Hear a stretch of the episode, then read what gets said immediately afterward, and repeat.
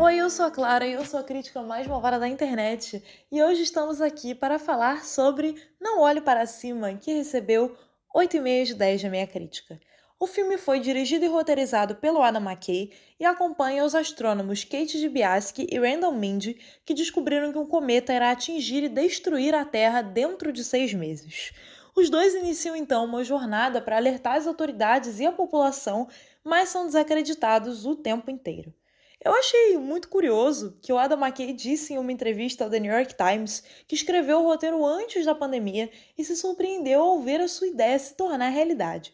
De fato, ainda que o filme seja uma comédia, é um pouco assustador perceber o quanto ele é real.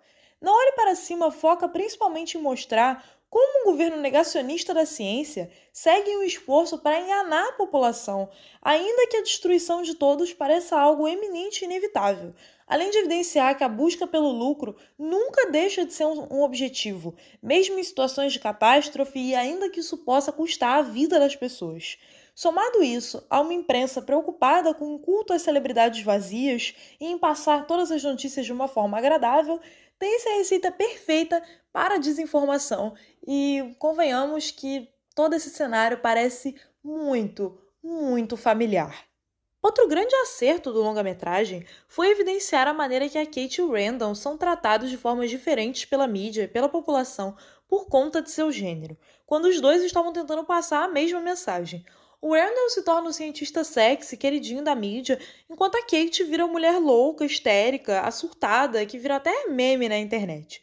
O elenco, muito estrelado, entrega ótimas performances, conforme já era esperado desde que os nomes foram anunciados, né? O Leonardo DiCaprio é o Randall Mindy e faz o público simpatizar com ele apenas para detestá-lo em seguida. Enquanto a Jennifer Lawrence é a Kate DiBiase, a responsável pela descoberta do cometa e quem mais sofre ao longo da narrativa. Meryl Streep é a presidente Jane Orlean e é quem mais traz o tom satírico da história, reunindo as piores características de, dos últimos ex-presidentes dos Estados Unidos, mas principalmente de Donald Trump. Todo o elenco de apoio entrega boas performances que apenas servem para acrescentar a obra. Mas me incomoda um pouco o fato de que somente os Estados Unidos parecem estar envolvidos em buscar uma solução para essa que é uma crise global. O cometa vai destruir o planeta inteiro, mas nunca mostrado nenhuma ação de outros países, nenhuma organização internacional, nem a ONU aparece aqui, cabendo apenas aos Estados Unidos o papel de salvar todo mundo. E isso me soa um pouco como um certo sintoma do egocentrismo que toma os estadunidenses em muitas obras, e aqui, infelizmente, não foi diferente. A montagem ágil e bem diferenciada, que é característica do Adam McKay, até dá as caras de um jeito muito tímido no início do filme, mas foi algo de que eu senti falta no restante da produção.